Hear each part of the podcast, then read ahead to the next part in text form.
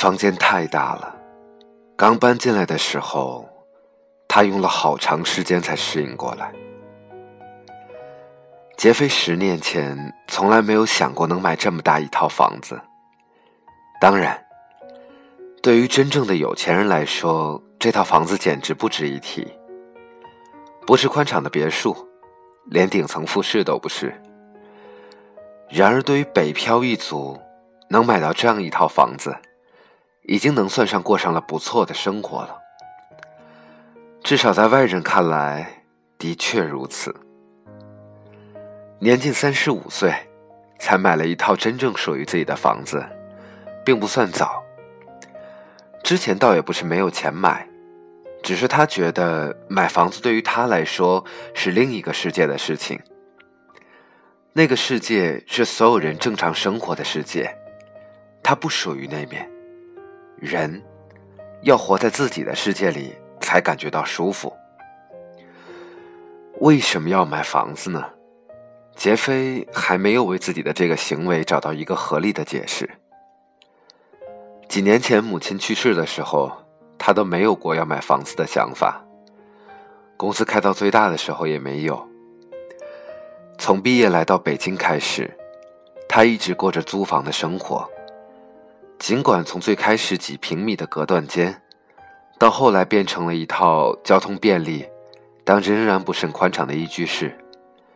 他租的房子都因为东西太少，老是显得空空荡荡的。杰飞在宽敞的屋子里醒来，眼前朦朦胧胧的，下意识的用手摸了一下下巴，果然胡茬疯长。他感觉到有一丝尴尬。人若在拥挤的环境中，一切浮躁都显得顺理成章。单身，穷困。不去工作，但是换成一个人住一百二十平米的情况，对于一个三十五岁仍然单身的人来说，生活好像瞬间变成了一张扑克脸，逼得你必须认真去处理每一件事。电话响起的时候，杰飞刚打扫完最后一间屋子，正在用泡沫剃须刀刮胡子。刮胡子这个动作一旦开始。就必须完成，不能中断。所以他任铃声在空荡的房间里响了很久，想着如果等刮完胡子还没有断，就接听。电话果然一直等到杰飞将下巴上的泡沫冲洗干净，那么没错了，肯定是小董打来的。杰飞，你有空帮我跑一晚车吗？好。他的回答一向是这么爽快而简洁。我的好哥们儿啊，就知道你最靠谱了。等我请你吃饭啊！说完，小董就挂了电话。小董是杰飞为数不多的朋友之一，他刚结婚不久，妻子是个年龄比他小很多的姑娘。按道理说，两个人是不缺钱的，但是小夫妻的金钱危机意识很强，蝇头小利也不放过。于是，小董又在没事的时候。注册了出租车软件的会员，每天晚上接单跑车，准备给自己八字还没有一撇的孩子存个进口奶粉钱。小董这一跑车可害苦了杰飞。杰飞和小董是在一次文人聚会上认识的，那时出书还是一种让人叹为观止的成就，所有到场的人之前都没有见过彼此，只听到过彼此的名号。杰飞和小董当时都喜欢写作，十年过去，这两人从合着而过头的青年，渐渐向中年过渡。小董的互联网生意越做越大，杰飞从最初到处接小活的乙方，到后来自立门户，两人在这十年里面都拼命的揽活存钱，像楼前的耙子一样，自己。都不知道银行里到底存了多少。后来中年一到，偶然的一个念头来了，想着自己能不能在北京安定下来，这才去算一算到底有多少资产，买了一套住房。吃过晚饭后，杰飞套了一件白色的帽衫，大概洗漱了一下就出门了。刮了刮胡子之后，没有人能看出他的真实年纪。他对这种误会毫无感觉。二十五岁之后，他的外貌几乎没有变过。关于这一点，起初他和所有人都没有在意，但是在毕业三年之后的同学聚会上，他开始在男生堆里面慢慢变得出众起来。五年后又一次同学聚会，所有成家的男生几乎都开始发胖。谢顶，只有他还是保持着二十五岁的样子，这让有些人觉得有一丝恐怖。的确，作为一个三十五岁的人，他太过年轻了，年轻的让人发怵。周围的人几乎可以肯定他是做了什么手术才保住他现在的外表，甚至有同事私下向他打听相关医院的和费用。但是他除了早晚洗脸，为了防止皲裂而擦了一点面霜之外，没有做任何多余的护理。小董家里有两辆车，一辆好车，一辆二手奥拓。二手奥拓专门用来去山区撒野和跑出租，这和小董抠门的性格完全相符。取了车后，杰飞心里有点抱怨，这辆二手车有一股刺鼻的味儿。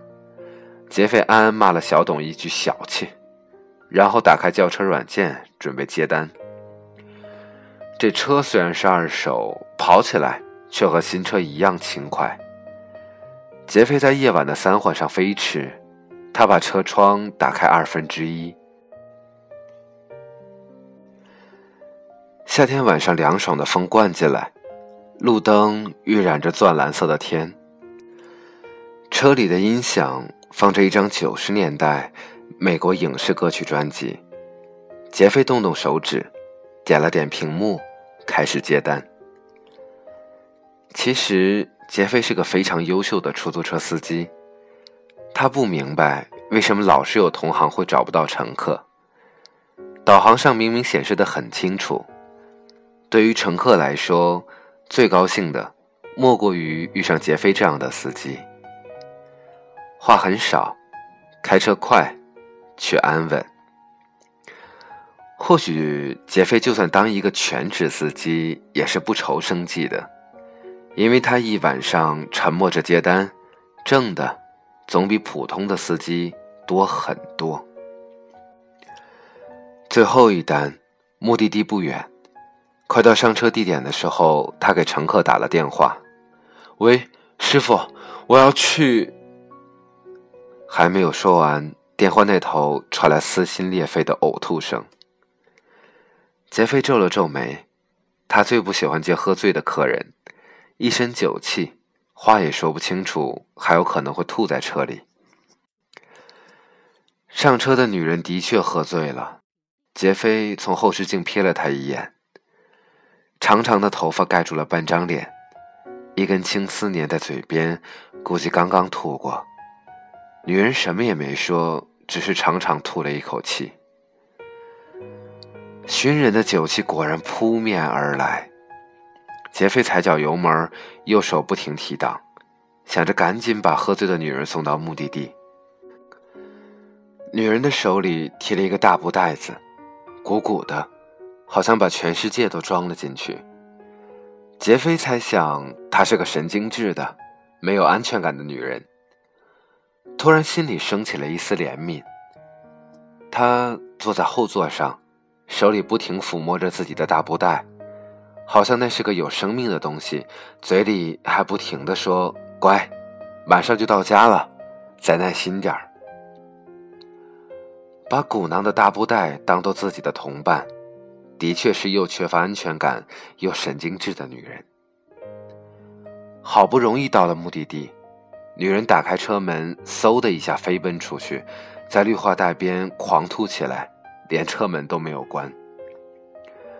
杰飞撇了撇嘴，自己下车想把车门关上。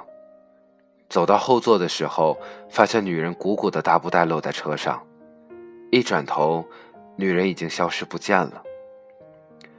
杰飞砰的一声把门关上，心里有点烦躁。这女人明天酒醒了，肯定还是要给自己打电话。到时候估计还得把这布袋给他去送，这简直是从天而降的麻烦事儿。想到这儿，他突然感觉到一阵疲倦，于是把车开得飞快，想结束今天的工作。暗黑的夜裹着一种疲倦，还夹着一丝寂静的恐惧。杰飞拐到家附近的小巷子里，路灯点点昏黄，连这么小的小路都找不清楚。杰飞一个人在车里，突然感觉到一种恐惧。他总觉得车里面好像还有什么别人似的。把车开得越快，这种恐惧就越真切。音乐不知道什么原因突然停了，还有一个路口就能到家。杰飞想着先别去管他，到家再说。这时他的耳边好像传来一阵轻微的呼吸声，看向后视镜，却一个人都没有。杰飞吞咽了一口口水，胳膊肘上起了一层鸡皮疙瘩。突然，一个湿滑的舌头挨到了杰飞的脖子。他大叫一声，将方向盘往左一打，车子横在了路中间，熄火了。杰飞的心砰砰跳个不停，在车里扫视了一圈，终于发现车座底下露出半截尾巴。他把车座往后一调，一只小猫蜷在最里面，两只眼睛又黑又圆，闪着胆怯的光，盯着杰飞一动不动。那只鼓鼓囊囊的布袋里，原来装着一只小虎斑猫。从杰飞一只胳膊搂着胖乎乎的小猫上楼的这个动作来看，他一定是从来没有养过动物的。而此刻的他，却拿来了一盒小猫的罐头，还有一个让猫睡觉的小垫子。上楼的时候，他才羞愧的发现，自己真的是一个人太久了。久到有一只小猫闯入自己的生活的时候，竟然那么高兴。这天夜里，杰飞做了一个梦，梦的内容其实是现实生活中发生的过的故事。场景太过熟悉，以至于梦一开始，杰飞就知道自己又开始做这个梦了。既然这段回忆频频来访，那么也只能顺着这个剧情再走一遍。梦里的他在故宫排队买票，时间大概是六月，热的人嗓子里面像浮着一条火龙。杰飞看得出来，售票窗口的服务员和他一样烦躁。他掏钱买了两张成人票，服务员没有抬眼，机械的把票和零钱给他。他走出队伍，抬头就看见母亲在等他。这还是母亲第一次来北京。很奇怪，母亲这种几十年都没有出过小县城的人，居然会主动跑来北京找他，可能实在是无聊了吧，他这么想着。杰飞已经逛过不下二十次故宫了，真的快把每个角落都转遍了，但是母亲是第一次来。他对母亲主动提出自己想逛的景点感到很意外。按照母亲的性格，若是问他想去哪里，他多半会说哪儿都不想去，就想在家里待着。所以，当母亲第一次有点羞涩的说出想去故宫的时候，杰飞心里一软。但是，这种心软在母亲逛故宫缓慢的步伐中，很快就被磨没了。他不了解为什么母亲选择径直从天安门。一路直线走出故宫，偏殿全部逛。这么走马观花的逛，还有什么意思啊？他的声音因为不耐烦而有点高，母亲还是羞涩的笑着说：“故宫感觉好大呀，走进来就不想走了。”说完又径直的往前走，走的不快，还微微驼着背，手也抚着胸口。杰飞从背后看着，心里突然又软了一下。过完故宫的第二天，母亲就回老家了。杰飞觉得，母亲这次来北京给自己带来了一种挫败感。他对母亲的爱意好像一个重拳打在棉花上，有劲儿使不出，关心的话就在嘴边，可是永远蹦不出来。他只盼着，下次和母亲相聚的时候，能有机会让自己做个小小的补偿。两个星期后，老家打来电话，说母亲患了乳腺癌，癌细胞已经扩散到肺部了。他想着母亲那天逛故宫时扶着胸口的微微驼背的身影，脑袋里面像一颗炸弹，突然就爆炸了。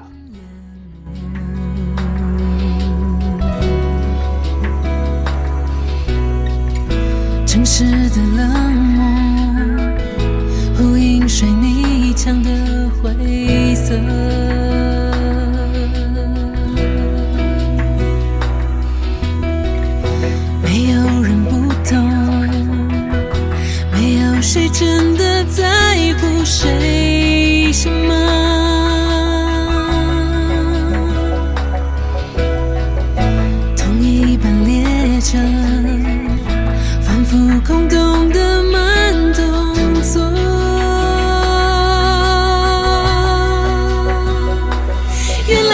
在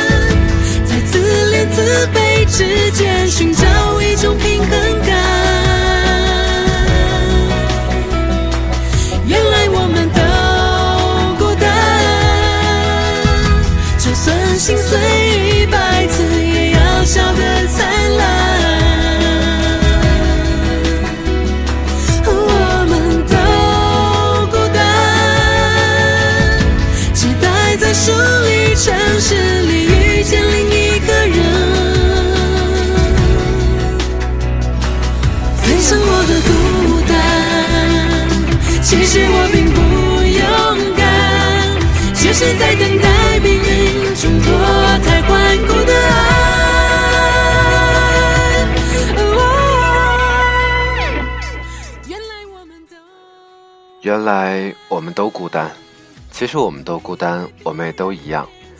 今天分享的这篇文章叫《无惧天黑，只怕心碎》。今天分享这篇文章的前一半，后一半请继续关注接下来的节目。这里是一个人的自言自语。我不知道此刻的你在哪儿，用怎样的方式，在什么样的时间聆听到我的声音。但是我希望，在听到我声音的这段时间里面，你的心是安稳的，你的生活是平静的。希望下一期依然有你的聆听。晚安，再见。我们都孤单，期待在城市里遇见另一个人。